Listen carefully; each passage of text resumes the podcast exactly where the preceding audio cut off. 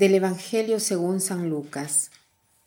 En aquel tiempo Juan envió a dos de sus discípulos a preguntar a Jesús, ¿Eres tú el que ha de venir o tenemos que esperar a otro?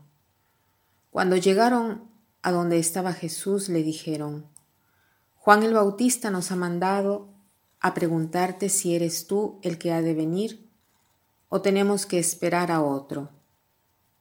En aquel momento Jesús Curó a muchos de varias enfermedades y dolencias y de espíritus malignos, y a muchos ciegos les concedió la vista. Después contestó a los enviados, vayan a contarle a Juan lo que han visto y oído. Los ciegos ven, los cojos andan, los leprosos quedan limpios, los sordos oyen, los muertos resucitan, y a los pobres se les anuncia el Evangelio. Dichoso el que no se escandalice de mí. Este pasaje puede ser entendido a la luz de un contexto más amplio. Vemos aquí a Juan el Bautista y los profetas que esperan a Dios. La espera es el tema que prevalece en el adviento, la espera de Dios que escucha y cuida de su pueblo. El protagonista eh, de la espera a la cual alude este pasaje es Juan el Bautista.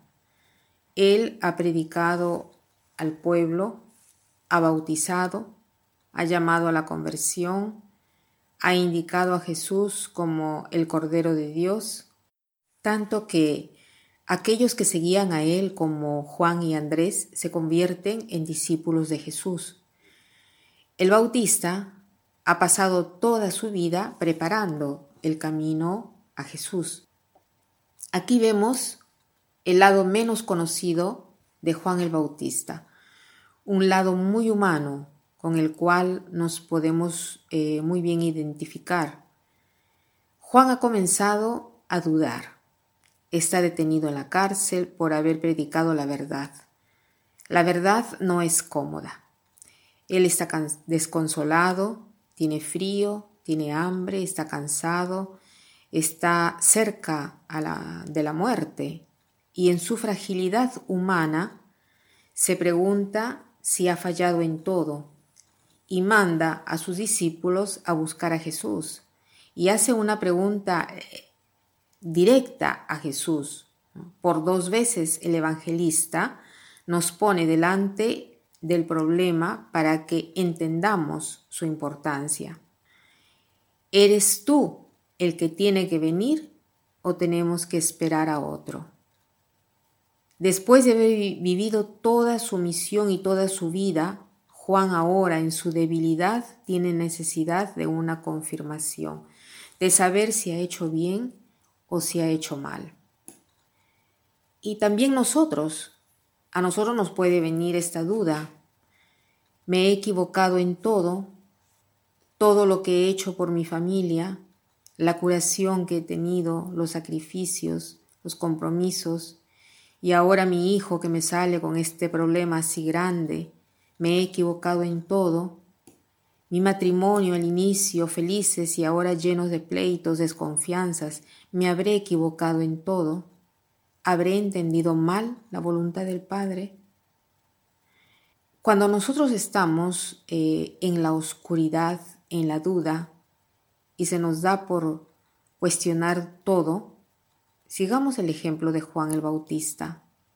Juan el Bautista no se queda solo con su duda, que podría arriesgar de consumirlo completamente.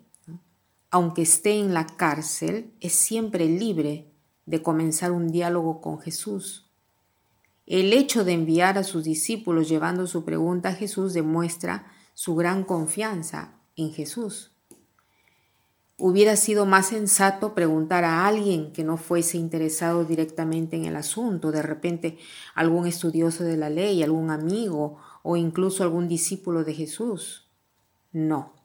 Juan el Bautista pregunta directamente a Jesús, porque de él se fía. Lucas termina este pasaje narrando las curaciones de cada género que Jesús obraba en esos días. Son los gestos que los profetas habrían preanunciado, los gestos que habrían confirmado la llegada del Mesías. Y Jesús dice a sus discípulos, vayan a contarle a Juan lo que han visto y oído.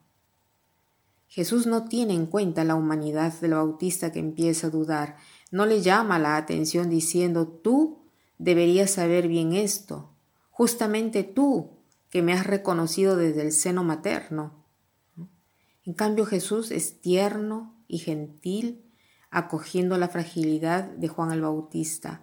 Y Jesús nos eh, responde con la misma ternura, dice, mira, escucha atenta lo que estoy haciendo, reconoce los milagros en tu vida, esas cosas buenas que no se explican sin mi intervención. Acuérdate de todo lo que he hecho por ti, por tus queridos familiares, amigos. Cuando tengas dudas, háblame. Quiero estar presente para ti.